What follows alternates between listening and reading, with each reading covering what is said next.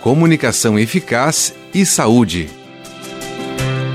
A 14ª especialidade reconhecida pelo Conselho Federal de Fonoaudiologia é a fonoaudiologia hospitalar, mas há tempo o fonoaudiólogo atua nesse ambiente, porém ficou mais evidente essa atuação após a pandemia. Nos hospitais, o fonoaudiólogo está presente nas maternidades, UTIs neonatais, UTIs adultos, unidades de internação adulto e infantil e ambulatórios. Também em hospitais, o fonoaudiólogo realiza a parte funcional de exames da avaliação da deglutição, juntamente com o médico. Participa de discussão de casos com a equipe multidisciplinar, faz treinamentos, atua com avaliação, reabilitação e gerenciamento de casos de disfagia, dificuldades de amamentação, alterações vocais e de linguagem, além de realizar triagem auditiva neonatal e teste da linguinha.